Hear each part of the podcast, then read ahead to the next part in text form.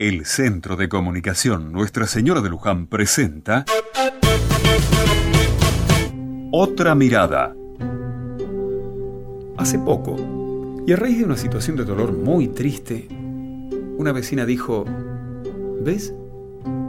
¿Cómo se puede creer en Dios si pasan estas cosas? Si Dios hubiera querido, esto se podría haber evitado. La vecina estaba cargada, aplastada por el dolor. Su dolor le hacía culpable a Dios de una situación que había provocado otra persona, alguien que obró muy mal. No podemos pensar que Dios nos manda dolores, ni que no exista porque sufrimos y Él debiera evitarlos.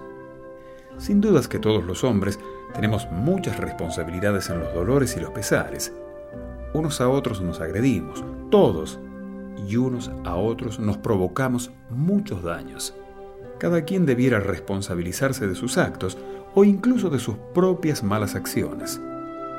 Culpar a Dios de lo mal que nos portamos o del mal que hacemos es algo injusto y no es ver al hombre como responsable de sus propios actos.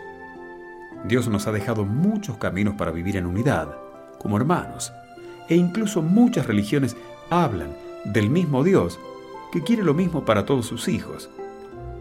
No podemos decir que no sabemos cómo vivir, solo falta que lo hagamos.